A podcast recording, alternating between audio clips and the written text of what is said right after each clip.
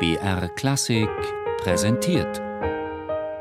Zoom, Musikgeschichte und was sonst geschah.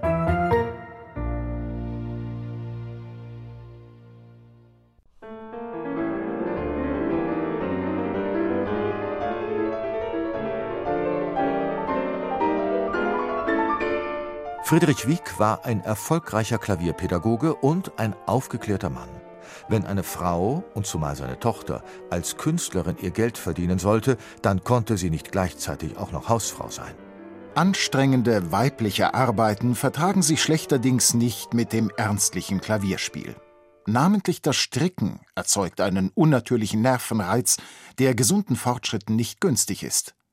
Ich habe in meinem langen Klavierwirken wenigstens nie etwas Erkleckliches ausrichten können bei strickenden, häkelnden und stickenden Damen.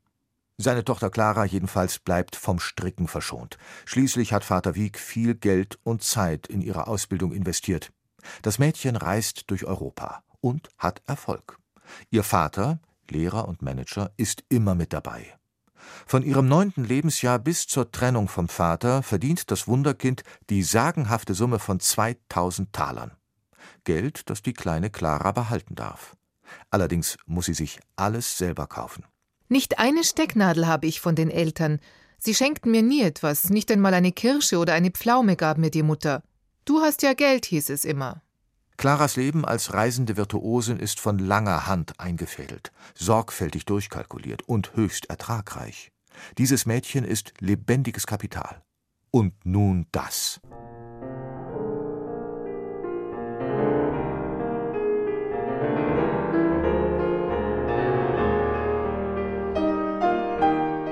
Am 13. September 1835 wird Claras 16. Geburtstag in großer Runde gefeiert.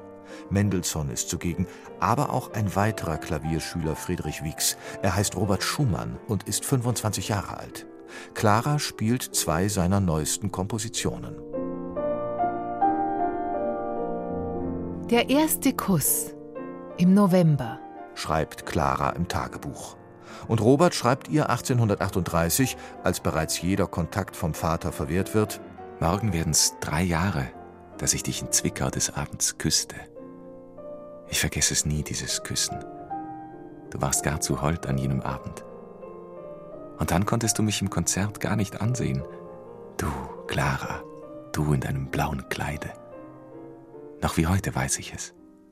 Eine Katastrophe, eine Kinderei, eine ruinöse Fehlinvestition, so stellt sich die Sache aus der Sicht des Vaters dar. 15 Jahre seines Lebens hat er in dieses Kind gesteckt. Und nun soll sie als Hausfrau am Kochtopf enden? Oder schlimmer noch, als Ehefrau öffentlich auftreten? Eine Gattin und Mutter vor einer Menge durchs Lorgnon gaffender Herren?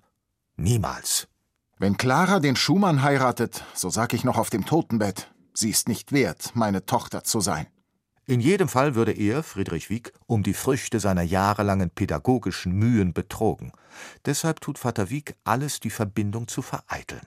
Er droht Schumann zu erschießen, wenn er sich noch einmal seiner Tochter nähert, und redet mit Engelszungen auf Clara ein. Vergeblich. Schließlich stellt er Bedingungen. Clara müsse auf ihr Erbe verzichten, ihr eigenes Vermögen werde vorerst der Vater behalten, und die beiden dürften nicht in Sachsen wohnen. Das junge Paar reicht Klage ein. Allerdings gilt der Rechtsgrundsatz Ehegelöbnisse, welche wider der Eltern Willen geschehen sind, werden weder durch den Beischlaf noch durch die priesterliche Trauung gültig. Nur ein Richter kann das väterliche Verbot aufheben, vorausgesetzt, dass keine Standesunterschiede vorliegen, dass der Mann genug Vermögen und keine ansteckenden Krankheiten hat und weder Lastern noch Ausschweifungen frönt. Juristisch gesehen hat Vater Wieck schlechte Karten, denn keiner dieser Hinderungsgründe trifft zu. Doch er kämpft wie ein Löwe. Vor Gericht zieht er alle Register.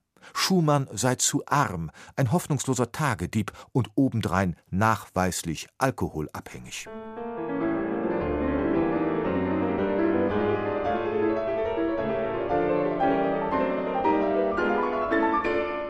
Clara windet sich unter Gewissensbissen und erleidet einen Nervenzusammenbruch.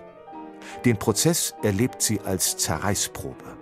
Ich konnte den Vater nicht anblicken, ohne das tiefste Mitleid zu hegen.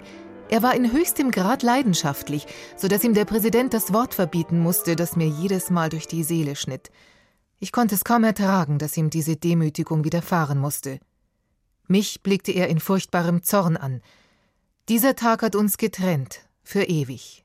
Am 1. August 1840 ergeht das Urteil.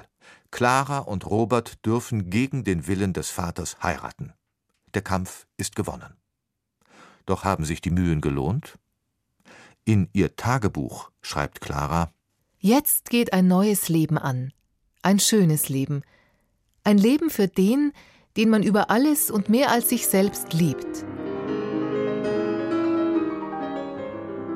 Aber schwere Pflichten ruhen auch auf mir, und der Himmel verleihe mir Kraft, sie getreulich wie ein gutes Weib zu erfüllen.